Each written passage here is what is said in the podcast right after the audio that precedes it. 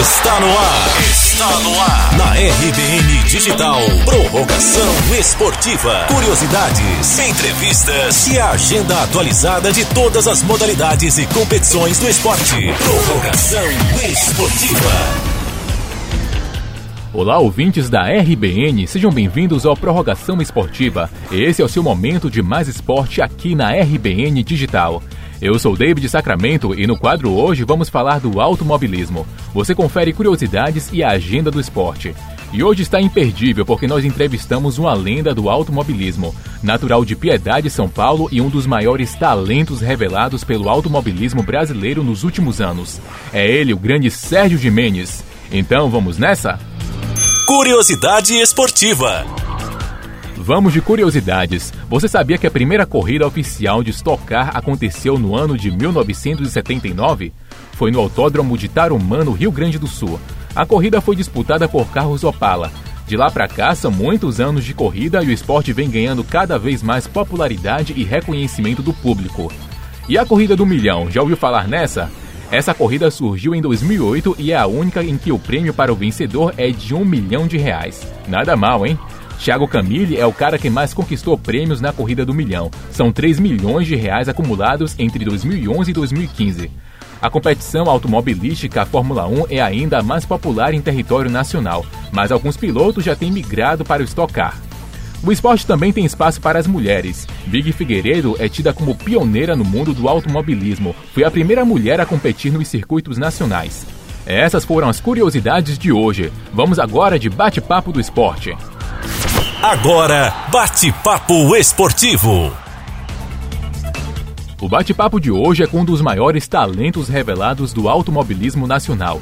Recordista de títulos no kart, é um pioneiro dos experimentos do esporte. São mais de 30 conquistas ao longo da sua trajetória de quase três décadas.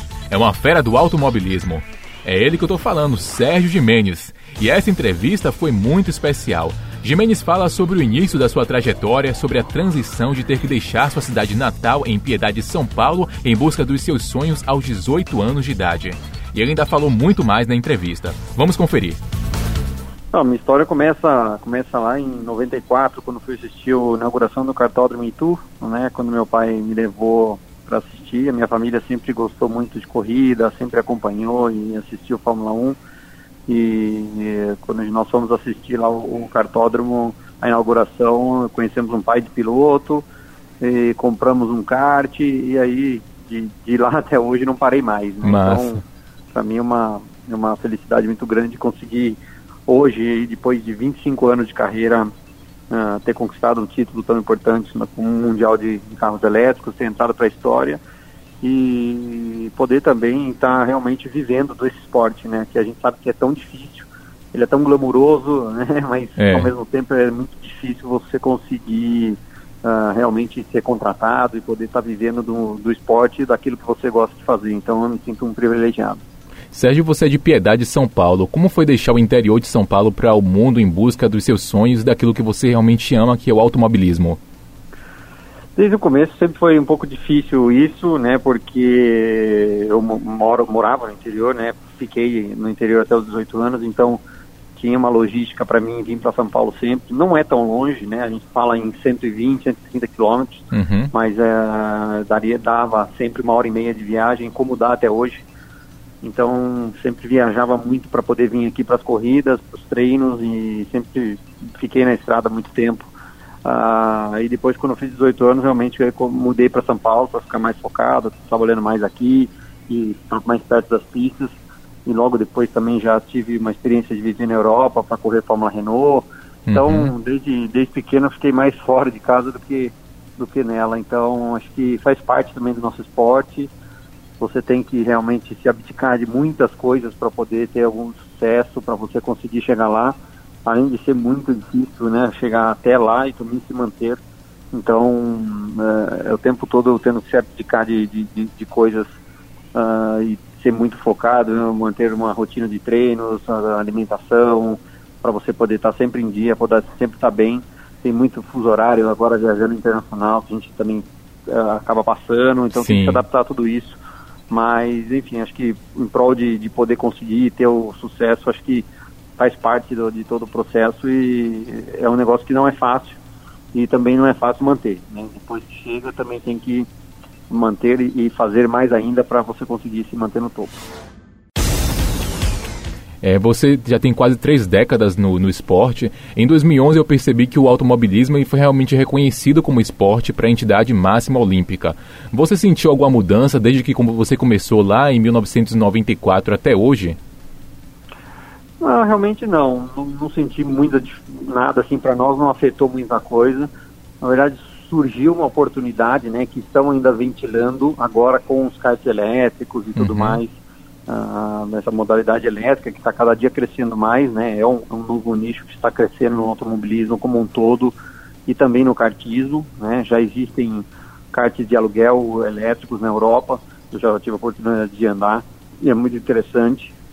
Então eu acho que surge a oportunidade de poder ter o esporte realmente automobilismo na Olimpíada. Né? Uhum. Isso é uma coisa muito bacana. Com certeza. Eu espero que, que seja, uh, exista realmente essa possibilidade. Eu sei que eles estão estudando, fizeram um teste, estão querendo colocar o kart como esporte olímpico, né? que seja o kart elétrico, que tem toda uma pegada sustentável, que realmente para a gente ajudar o nosso planeta. Uhum. E mesmo assim ele envolve uma máquina, né? Então acho que isso ainda pesa um pouco. O pessoal sim, da, sim olímpico ainda ainda pensa muito como fazer isso e eu espero que dê certo, porque é importante, acho que promove mais o esporte. Com certeza. A gente sabe que a Olimpíada é o maior evento, um dos maiores eventos do mundo. É né? muito visto. Seria um prazer, acho que, ver a nossa bandeira também no automobilismo, porque uh, acho que ajuda a fomentar mais ainda nosso esporte.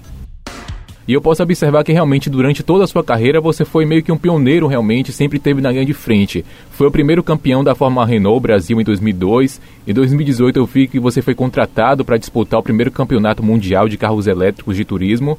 E agora em 2019 eu vi que você ganhou o teste com o carro é, da Fórmula E na equipe Jaguar. Né? Qual é o sentimento diante dessas conquistas que você vem tendo ao longo de sua carreira?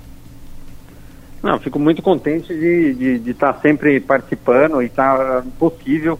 As coisas, elas, é, a gente vê como uh, o presidente lá da Jaguar até fala, é bonito contar depois que acontece, né? Sim. Mas é, nunca foi fácil e é, para conseguir estar tá ali no lugar certo, na hora certa, é, até mesmo uh, esse campeonato mundial de carro elétrico foi uma coisa muito interessante, porque quando surgiu o campeonato lá em 2017, quando a Jaguar lançou mundialmente, eu fui atrás para entender como é que funcionaria, como é que funcionava, e a partir daquele momento corri também atrás de um patrocinador, patrocinador que não está no automobilismo ainda, não Sim. estava ainda, né? São um patrocinador que tem a ver com a parte de energia elétrica, a parte de energia sustentável, e foi o que eu consegui encontrar com um grande parceiro que virou a VEG, que entrou conosco no entrou conosco no projeto, né, do grupo Capitale e a gente conseguiu fazer um, um grande, grande projeto junto com a iCarros também e junto com a Jaguar Brasil. Então, acho que foi uma coisa que foi trabalhada aí durante um ano e meio, a gente conseguiu concretizar, juntando grandes empresas, grandes pessoas, né? Foi um trabalho enorme, mas fico feliz de ter participado disso, né? E como você falou, eu, de uma maneira ou de outra, participei indiretamente de algumas coisas novas. Com certeza. O primeiro título da Fórmula Renault em 2002, que também uh, foi o último carro a fechar para poder correr aquela temporada. Naquela época, minha família acabou passando por problemas uh, financeiros, não poderia me ajudar. Uhum. E eu lembro muito bem que o Eduardo Bassani, que era o dono da equipe, forçou no bom sentido, né? Queria que eu andasse para ele. Ele conseguiu um parceiro para nos ajudar na época, que foi o Gil de Ferran e aí juntou daqui, juntou dali e eles me colocaram para poder correr e eu fui campeão, né? Consegui entregar ali um super super negócio que para mim, para minha carreira foi ótimo.